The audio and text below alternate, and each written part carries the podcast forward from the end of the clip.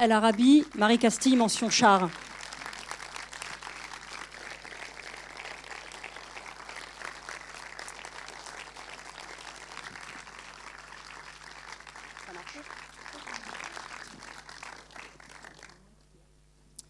Alors, je vous rappelle de principe, vous levez juste la main. Moi, je vous rejoins pour qu'on puisse tous euh, bien entendre votre question, votre réaction.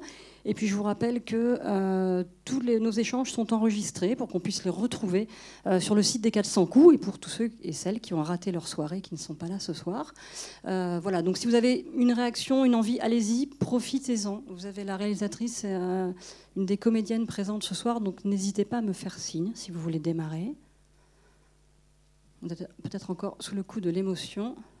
Ça va être ça, hein, vous allez me dire ça, donc je suis obligée de démarrer, c'est ça?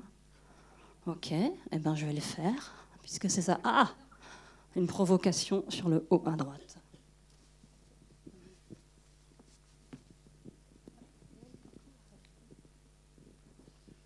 Bonsoir, merci beaucoup euh, pour l'émotion. Hein, la musique, c'est de l'émotion et le cinéma aussi. Euh, une question toute simple, euh, mademoiselle qui, avait interprété là. Vous êtes euh, vous-même violoncelliste?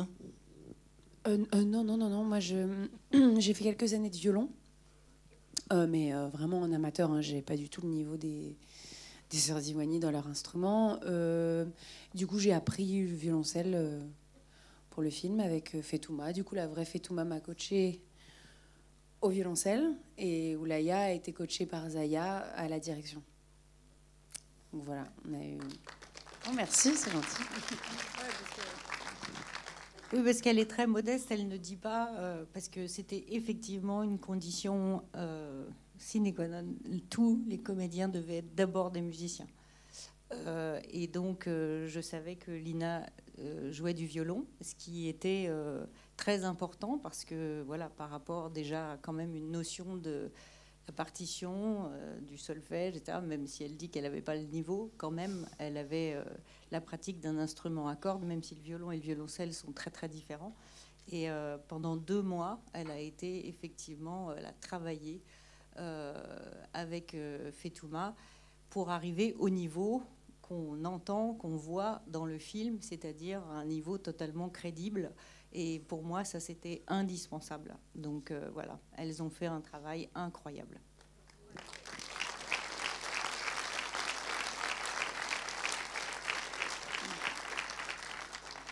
Et Lina, justement, comment s'est passé le travail avec, euh, avec Fetouma? Parce qu'on sait qu'elles étaient présentes, les sœurs Zouani étaient présentes pour toutes les scènes euh, de musique, musicale. Comment est-ce que vous avez travaillé avec, avec Fetouma? Quel a été son accompagnement?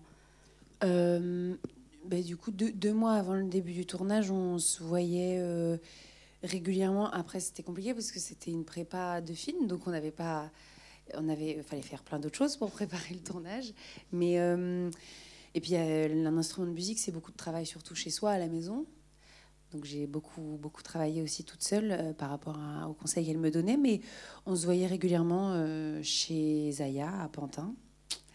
Euh, et, on, et, on, travaillait et, on... et c'est vrai que du coup, j'ai, c'est vrai que le violon m'a aidé parce que ça reste de la musique et que ça reste un instrument euh, à cordes frottées et que c'est voilà, mais c'est très différent. Euh, les notes sont pas les mêmes, c'est pas la même clé, c'est pas c'est pas, pas le même instrument quoi. Et euh, et oui, et c'était le violoncelle de. En fait, j'ai travaillé avec le violoncelle de mon frère. Mon frère, dans la vie, fait du violoncelle. Et du coup, c'est son violoncelle à lui, en fait, qu'on a utilisé dans le film. Euh, et, et, et, on a. Et oui, on, excusez-moi, j'ai mon cerveau qui est parti ailleurs. J'ai perdu le fil de ce que je en train de dire. Mais oui, voilà, on a, on a beaucoup bossé. Et en fait, c'est vrai que de la, de la regarder euh, jouer, euh, ça m'a permis de bosser le violoncelle. Mais en fait, ça m'a aussi permis de travailler le personnage parce que du coup, je la voyais, je la côtoyais, donc je la voyais euh, parler, je la voyais euh, dans sa vie de tous les jours, euh, je la voyais bouger. Et c'est vrai que je voulais pas seulement apprendre à jouer du violoncelle, c'était, il fallait que je joue du violoncelle comme fait Touma, au moins que j'en ai l'air. Donc chaque musicien est différent dans sa manière d'appréhender le mouvement de la musique. Donc, donc voilà, il a fallu travailler tout ça et j'ai eu la chance d'avoir le temps de le faire et surtout avec Oulaya, c'est une chance de dingue de pouvoir euh, être formé par euh, la personne qu'on interprète. Ça, c'était fou. C'était une grande chance. Et, et euh, Fetouma et Zaya se sont reconnus dans vos personnages ou pas, dans vos rôles de composition, si on peut dire, à, à Ouleya et à, et- et à vous? Bah, euh, moi, je, sais que Fetouma, j'avoue que sinon je serais même pas là aujourd'hui, j'aurais honte. mais je, sais qu'elle est très heureuse, qu'elle n'a pas du tout été trahie et qu'elle s'est reconnue euh, dans certaines euh, mimiques et certaines situations. voilà. Et puis sinon, c'est vrai que nous, on avait Marie Casti qui était là à chaque fois pour nous pour nous driver quand parfois, parce que c'est vrai qu'elles n'ont pas du tout le même caractère qu'Oulaya et moi dans la vie, et donc euh, on se rend peut-être pas compte comme ça, mais un- ce sont des rôles de composition, on est très différentes d'elles, des deux sœurs Ziwani, et c'est vrai que parfois on se disait mais... Je disais, mais c'est trop injuste ce qui se passe. Ou alors, on se disait, mais pourquoi on sourit autant Moi, j'ai jamais autant souri dans un film. Et en fait, c'est parce qu'elles, elles sont comme ça. Elles sont, elles sont solaires, elles sont très bien élevées, très bien éduquées, moi aussi. hein, mais euh, je veux dire, elles sont, elles sont qui elles sont, quoi. Et c'est vrai que d'interpréter des personnes déjà qui nous forment, c'est quelque chose, mais, mais c'est des personnes vivantes, quoi. Je veux dire, des personnes qu'on côtoie. Je, ouais, j'aurais eu trop honte qu'elles se reconnaissent pas dans, dans ce personnage-là.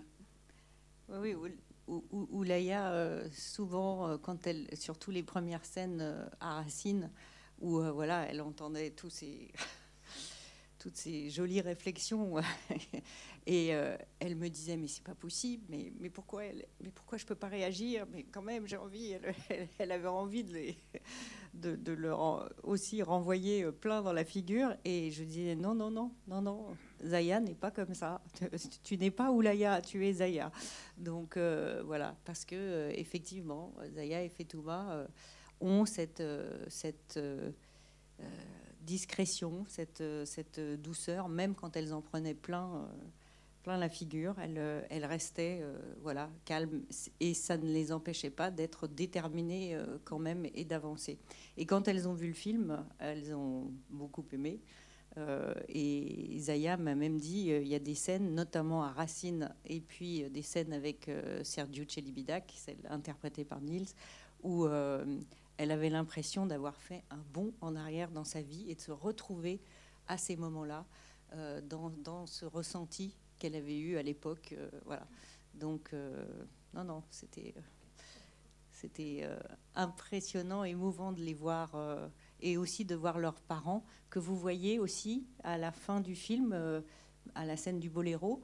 On voit les parents de cinéma, Zindine et, et Nadia, et à côté de Zindine, Swalem, il y a le père Ziwani, et à côté de Nadia, il y a la maman Ziwani, parce que je voulais vraiment qu'ils soient tous les deux dans le film. Est-ce qu'il y a des questions dans la salle? Non?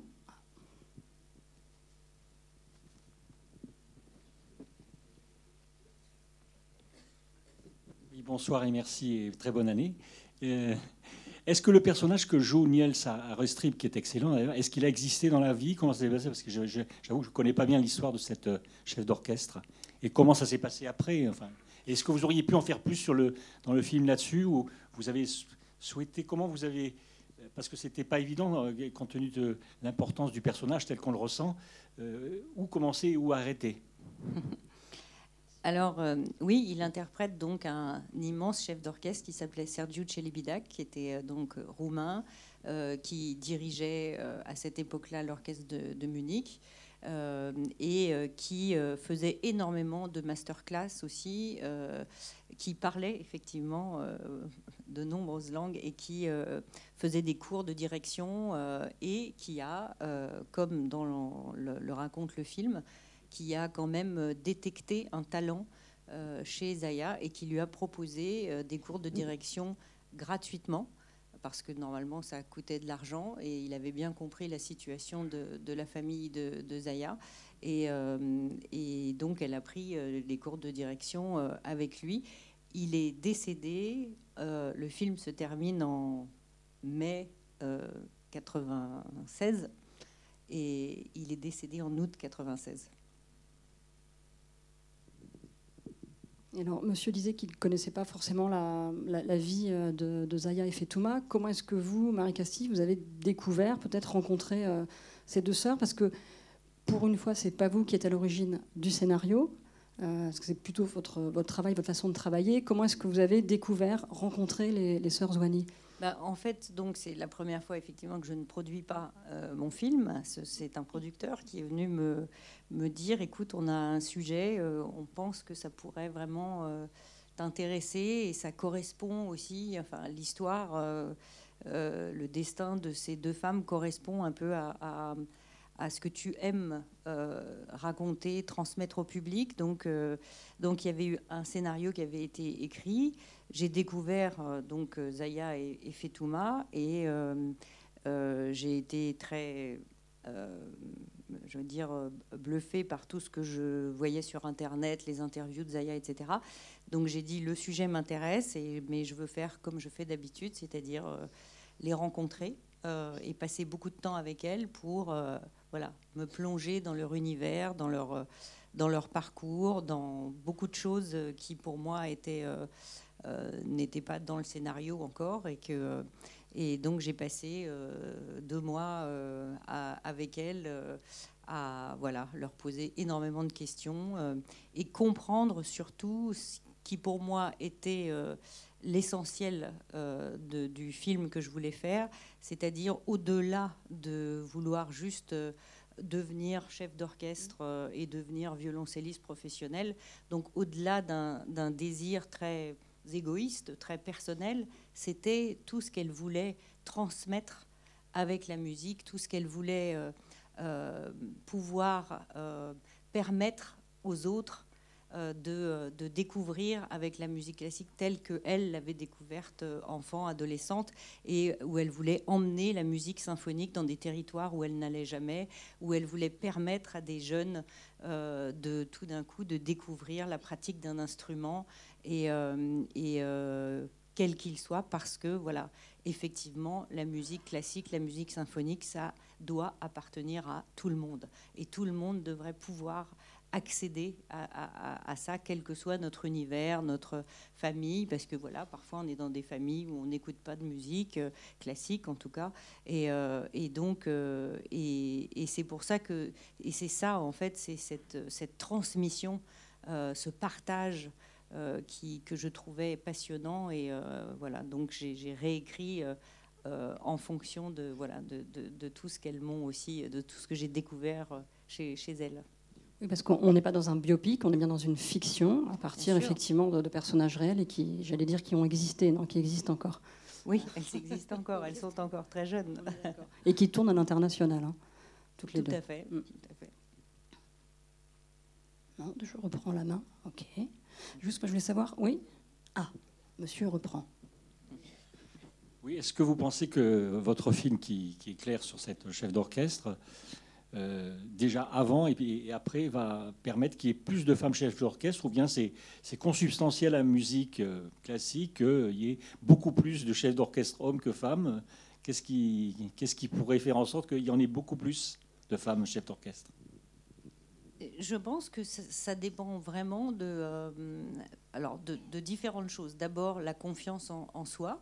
Euh, et c'est vrai que euh, parfois, dans n'importe quel univers, quand, il y a effectivement beaucoup, il est beaucoup plus masculin, traditionnellement, etc., souvent, les femmes ne s'autorisent pas en fait à, avoir certains rêves parce qu'elles se disent bon bah, de toute manière, ça va être compliqué. Donc, euh, euh, et, je pense que de voir euh, justement le, le, trajet de Zaya, la, le fait qu'elle n'a jamais lâché, je pense que ça peut en inspirer certaines, mais pas seulement pour la musique. Il y a beaucoup de jeunes à la fin des avant-premières qui me disent que, d'ailleurs, on en a eu une hier euh, à Rouen, euh, qui, disait qu'elle rêvait de devenir euh, pianiste, mais elle, a beaucoup d'obstacles. Voilà, tout le monde lui dit que ben non, et puis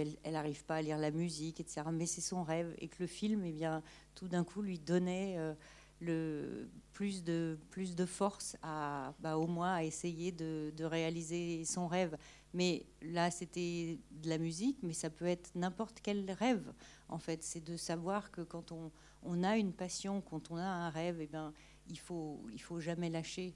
Il faut jamais lâcher. Il faut, euh, il faut croire en soi. Et, euh, pour moi, ça, c'est déjà aussi le message euh, du, film.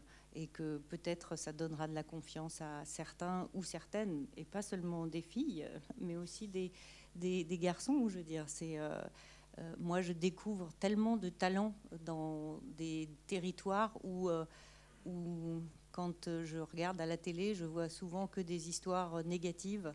Et, euh, il y a tellement de talents dans la jeunesse. Et donc, je trouve que c'est bien de les, voilà, de les, de les mettre en, lumière encore une fois. Merci justement pour cette, cette, pêche, ce punch aussi que ça, ça, peut offrir et donner à tous ceux qui, le, qui regardent le film. J'ai beaucoup apprécié les scènes euh, où les sons de, voilà, de la nature ou de l'humain euh, voilà, sont présents et alors voilà, inspirent ou résonnent en tout cas chez le, personnage. Est-ce que c'est vous qui avez accentué cet aspect dans cette fiction, on va dire, euh, empreinte de réalité, ou est-ce vraiment des choses qui vous ont été racontées par, par la chef d'orchestre en fait? Alors, non, ça c'est que moi. Voilà. Et, comment donc ça c'est la première question. Et la seconde c'est comment vous avez choisi les œuvres en fait euh, justement en résonance avec ces séquences euh, voilà comment comment ça s'est articulé tout ça? Alors déjà par rapport au, travail sur le son dont vous parlez euh, je suis moi-même fille et petite fille de musiciens et de musiciennes donc j'ai baigné dans mon enfance quand même dans leur univers, à savoir que quand on est musicien, euh, les sons autour de vous, on ne les écoute pas, on ne les entend pas comme euh, voilà, comme euh, quelqu'un qui qui n'est pas dans la musique. Et je voulais vraiment aussi essayer de, de transmettre ça au public, de, qu'il arrive à se projeter dans les oreilles justement de, de quelqu'un qui est toujours, toujours dans, dans, la musique comme comme les Zaya et comme les Fetouma, mais particulièrement Zaya par rapport à tous les conducteurs, toutes les partitions qu'elle apprend et où elle, euh, voilà, elle a tout le temps les œuvres qui résonnent dans sa tête. Et donc, euh, eh bien, la, musique, tout d'un coup, c'est la vie et la vie, c'est la musique. Quoi. Donc, euh, donc ça, c'était très important et on a fait un énorme travail avec le, monteur son ensuite pour justement accéder à, à, ça. et bien sûr, c'était préparé pendant le tournage puisqu'il fallait que, voilà, je je me dis, tiens, je vais, euh, on va avoir euh, tel élément, tel son, etc., pour ensuite travailler dessus pendant le montage son. Euh, et du coup, j'ai oublié votre deuxième question. Le choix des ah, le choix des œuvres. Alors, il y en a qui étaient, on va dire, évidentes, comme la bacchanale, puisque la bacchanale est l'œuvre, on va dire, symbolique de l'orchestre Divertimento. Donc ça, pour moi, c'était voilà, c'était évident. Après, euh, encore une fois, euh, pour que ce film parle même à des personnes qui n'écoutent pas de musique euh, classique, qui même parfois se disent Oh, j'aime pas ça. Je voulais essayer d'avoir des œuvres qui ne les rejettent pas, des œuvres qui pour moi en tout cas, ont vraiment ce pouvoir magique de vous emporter même quand vous n'écoutez pas de, musique classique euh, régulièrement, comme par exemple le boléro. Euh, et il se trouve que Sergio Celibidac avait dirigé le boléro dans les années 70. Euh, ce sont les images en fait qu'on a refait avec Nils Arestrup.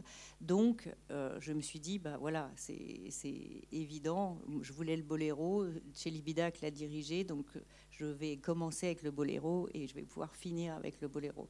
Ensuite, il y avait des œuvres, euh, euh, encore une fois, dans cette espèce de, facilité avec le public, que vraiment qu'il puisse être, euh, voilà, rentrer dans la musique et, et, puis, eh bien, si ça fonctionne bien, se, sentir bien en, écoutant cette musique et, et, même en sortant du film, peut-être avoir envie d'écouter plus de musique classique. Voilà.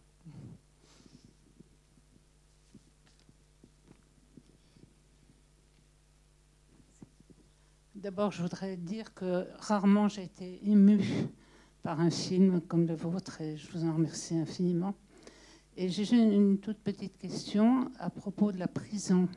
Est-ce que Divertimento a joué réellement euh, devant des prisonniers? Parce que j'ai trouvé que cette scène était particulièrement émouvante. Euh, de même que la scène euh, avec les, enfants et, l'apprentissage de cette petite mongolienne de, l'instrument de musique qui, qui, la transforme. Et, pour moi, c'est vraiment, vraiment le, le, but de enfin pas le but, mais c'est une des caractéristiques de la musique, c'est ce langage euh, qui peut être accessible à tout le monde, même les réprouvés. Même, bon. Et je voulais savoir si, dans, dans sa politique actuelle, par exemple, euh, le monde des prisons est, pas recherché, mais enfin atteint par, par Divertimento. Totalement. Euh, et c'est pour ça que.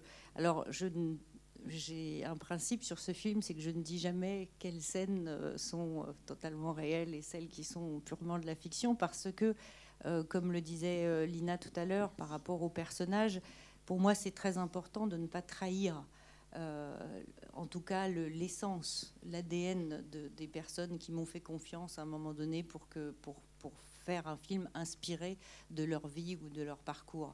Donc il y a beaucoup de scènes qui ne se sont pas passées euh, en 95 et euh, euh, voilà qui sont parce que c'est un film après tout mais tout aurait pu se passer voilà.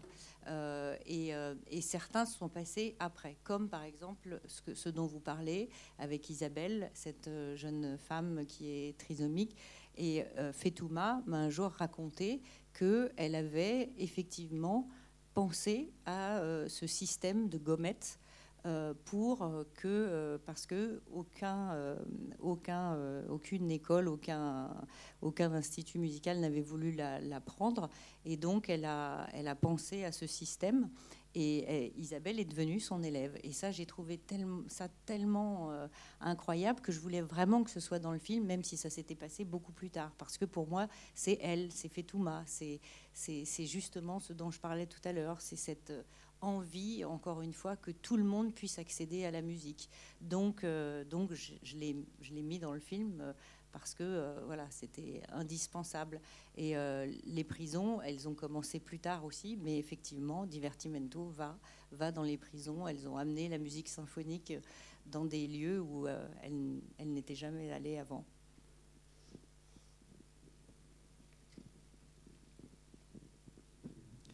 Moi, j'ai une question pour Lina. je voulais savoir si, si, vous jouez en orchestre et si euh, le fait d'avoir euh, joué et créé ce film euh, a changé votre relation à la musique. j'ai joué en orchestre.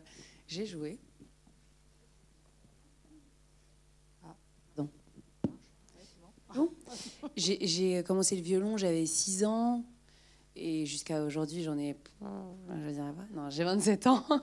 Et, en fait, euh, j'ai terminé mon conservatoire euh, vers euh, mes 18 ans. Donc en fait, oui, de mes, de mes 7 ans à mes 18 ans, j'ai fait du, de l'orchestre parce que c'est obligatoire quand on est au conservatoire de musique de, de faire de l'orchestre. après, j'ai été dans des orchestres privés aussi parce que j'ai mon père qui fait de la contrebasse, mon frère qui fait du, violon, du violoncelle. Donc voilà, j'ai connu cette ambiance d'orchestre. Et c'est vrai que moi, le violoncelle, euh, c'était. Moi, j'aurais préféré faire du violoncelle parce que je préfère le violoncelle. Mon frère en faisait déjà. Donc, ça a changé mon rapport euh, à l'instrument parce que je. J'avoue que euh, c'est mon grand frère, donc je voulais faire comme lui. Donc, en fait, quand j'étais plus jeune, même si moi je faisais du violon, en fait, je prenais le balai. je prenais le balai et je m'asseyais, je mettais le balai entre mes jambes. Et je prenais un, un feutre et je faisais comme si je jouais du violoncelle parce que je trouvais ça trop cool comme instrument. Et, du coup, aujourd'hui, je suis encore plus heureuse d'avoir joué du violoncelle pour de vrai. Euh, et puis mon rapport à la musique, euh, c'est vrai que quand on commence la musique classique tout jeune, bah, en fait, on est habitué à écouter de la musique classique parce qu'on la joue, donc on en écoute beaucoup. Mes parents écoutent beaucoup de musique classique, donc j'ai grandi moi dans la musique classique. Euh, c'est pas c'est pas un rapport nouveau pour le coup, pas comme Oulaya qui je voudrais pas parler pour elle, mais vraiment, je pense ne pas la trahir là. Elle, c'est incroyable le travail qu'elle a fait Oulaya. Parce que moi, à la limite, euh, je connaissais très bien la musique classique, mais elle pas du tout. Elle savait même pas différencier au début les instruments. Et, se mettre toute seule devant des gens, euh, devant des vrais musiciens pour diriger, c'est incroyable ce qu'elle a fait. Euh, elle avait le sens de la musique, le sens du rythme, parce qu'elle a fait de la danse classique. Mais sinon, le, le, le, travail qu'elle a fait, c'est dingue, quoi. Et voilà. Et, d'ailleurs, Oulaya, euh, par exemple, elle ne connaissait même pas le boléro, Oulaya. Euh, quand je lui ai dit, voilà, tu vas écouter toutes ses œuvres, euh, tu vas les écouter, réécouter, réécouter, réécouter, j'étais très surprise qu'elle ne connaisse pas le boléro, parce que bon, c'est quand même une œuvre qu'on connaît assez, assez bien. Euh, euh, et, donc, euh, effectivement, le travail qu'elle a fait, d'ailleurs, elle a été hyper impressionnée la première fois, la première scène qu'on a tournée où elle s'est retrouvée devant l'orchestre, même si elle avait beaucoup préparé, etc. C'était, waouh, c'était. Je retrouvais Ariane Ascaride quand elle s'était retrouvée devant la classe de, pour les héritiers, où elle avait été choquée aussi, pareil, de recevoir cette énergie. c'est voilà, c'était très compliqué, et c'est pour ça que je trouve qu'elle a fait un un travail, euh, un travail incroyable. Et le film a changé quand même son rapport à la musique classique, puisque maintenant elle en écoute. Et il se trouve, l'autre jour, elle me disait que quand elle, quand elle écoute, elle se, tout d'un coup, elle, elle réalise que. elle bat la mesure et elle continue son, son rôle de chef d'orchestre. Donc voilà. Alors justement, vous avez fait une exception pour Olaya parce que au début de cette rencontre, vous avez dit j'ai pris tous les castings, je n'ai pris que des musiciens d'abord. Oui, mais comédien après. Mais Oulaya, vous la vouliez dans, votre casting? Oui, mais Oulaya était chef d'orchestre, donc euh, elle n'allait pas, euh, voilà, elle jouait pas, euh, elle jouait pas d'un instrument. Mm. Si elle avait joué d'un instrument, ça aurait été différent. Voilà. Et d'ailleurs, au départ, j'avais fait, il y avait une scène où, tu te souviens, elle devait jouer de l'alto puisque la vraie Zaya Ziwani est altiste et joue de la guitare aussi. Euh, euh, et, je disais non, non, c'est pas possible, c'est pas crédible. Donc, euh, non, non. donc, non. Si, si, il avait fallu qu'elle joue d'un instrument, non. Je, ça, aurait tout changé. Et sur, sur le casting, vous aviez en tête déjà les rôles principaux Vous saviez exactement quel comédien, comédienne vous vouliez Ou le casting a aidé à découvrir Je parle des personnages principaux plutôt. Non, Oulaya, je l'avais découverte dans Divine, comme euh, beaucoup de, spectateurs, voilà, et elle était rentrée dans, dans ma tête de réalisatrice et sur ma liste des, voilà, des, interprètes avec qui j'aimerais un jour travailler. Donc quand Divertimento est arrivé, je me suis dit, bah voilà, c'est euh, évident, c'est elle. Euh, Lina, je l'avais vue dans Nos, que j'avais trouvé absolument incroyable, donc, donc j'ai voulu la rencontrer. Et alors en plus, quand elle m'a dit, euh, et elle m'avait pas raconté cette histoire du ballet. Non, c'est vrai.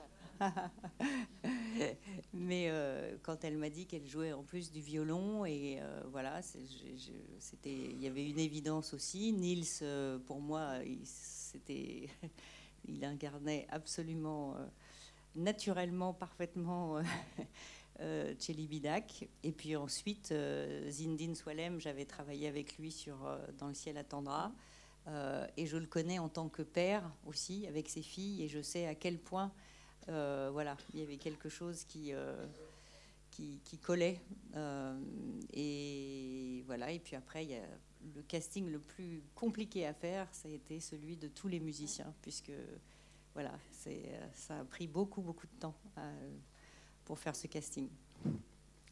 Et Lina, comment vous avez pris le fait d'être choisie finalement pour, euh, pour ce rôle? Comment vous avez reçu ça en fait? Bah, J'étais contente, ma foi. non, non, j'ai rencontré Marie Castille. Euh. On s'est rencontrés. J'étais hyper impressionnée. Moi, j'avais adoré Le ciel attendra. J'étais hyper heureuse déjà juste de la rencontrer. Euh, et ensuite, j'ai su que c'était avec Koulaya. Je, vraiment, je trouve que c'est une très grande actrice. Et donc j'étais hyper contente de pouvoir euh, jouer avec elle.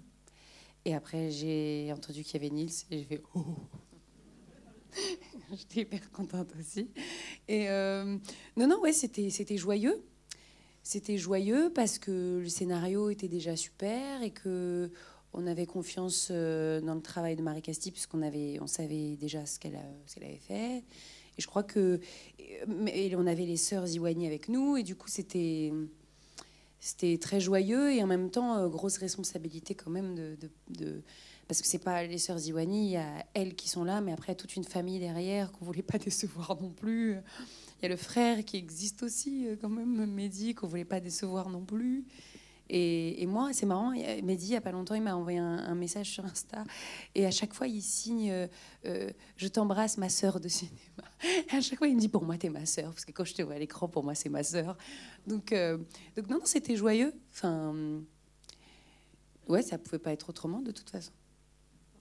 Oui, puis l'alchimie qui a fonctionné avec Oulaya, parce qu'il fallait jouer aussi ce rôle de, de sœur jumelle. Oui. Il fallait que ça passe bien aussi, enfin, entre vous, puis bah, nous, on, on, le capte à l'écran, quoi. Ouais, ouais, ouais. Au début, on a eu peur parce que on est très différentes. Euh, on est très différentes euh, physiquement. Euh, Oulaya a fait un déni de taille, donc elle, me va là, mais dans sa tête, on fait la même taille. Comme elle dit, super, on fait la même taille en plus. Oui.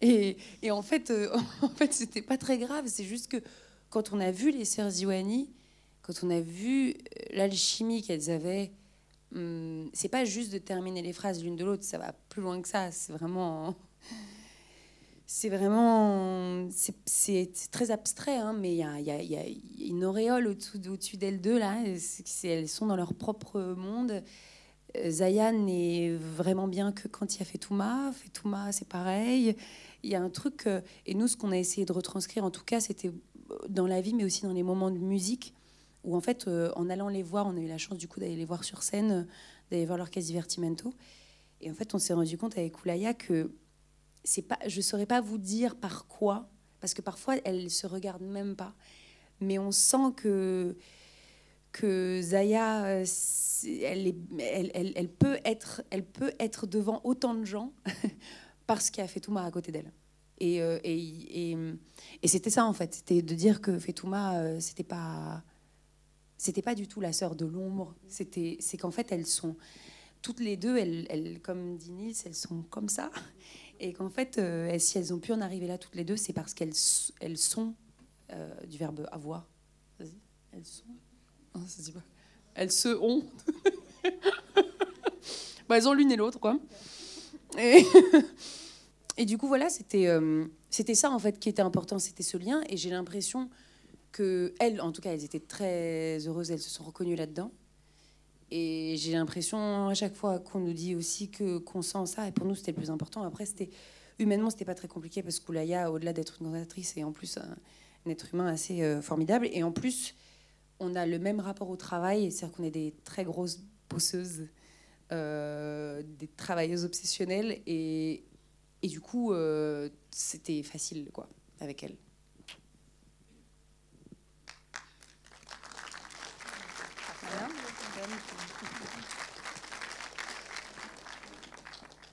Est-ce qu'il y a des dernières questions dans la salle, peut-être? Non, un avis Non. Alors, moi, j'avais euh, juste reprécisé quand même que le film sort le 25 janvier. Donc, bien sûr, vous êtes les meilleurs euh, ambassadeurs, ambassadrices. Est-ce que vous souhaitez ajouter autre chose sur le film ou...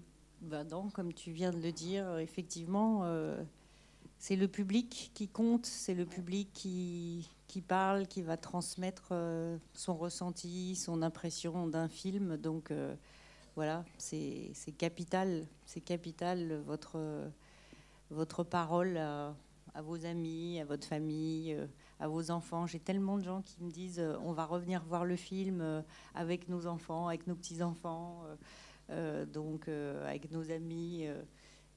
donc, donc voilà, c'est merci beaucoup en tout cas si vous le, si vous le faites et, et merci surtout de venir dans les salles de cinéma.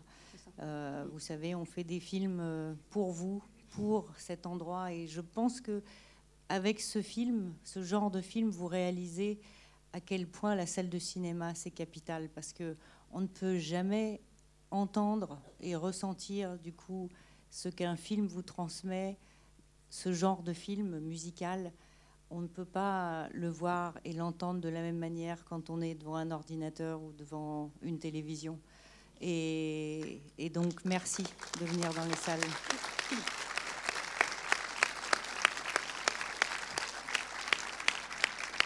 Euh, avant de nous quitter, avant de nous quitter, vous aviez une dernière requête, Marie Castille, Eh je oui, oui, crois, qui n'a rien à voir avec Divertimento. pour un prochain projet J'ai décidé, non, un projet que je fais en, en déjà. cours. Je- C'est le premier documentaire que, que je fais. Ça fait des années en fait que je voulais le faire et, et je- on l'a commencé. Donc je profite de rencontrer un tas de public pour euh, vous donner l'idée au cas où vous connaissiez quelqu'un. Ça s'appelle leur dernier jour de travail et je filme des personnes, des profils leur dernier jour de travail quand ils ont passé 20 ans, 30 ans, 40 ans dans une carrière et donc euh, à travers toute la France, quel que soit le métier. Donc si vous connaissez des, des personnes qui vont bientôt dans l'année partir à la retraite, eh bien vous pouvez me contacter et on ira les filmer. Voilà.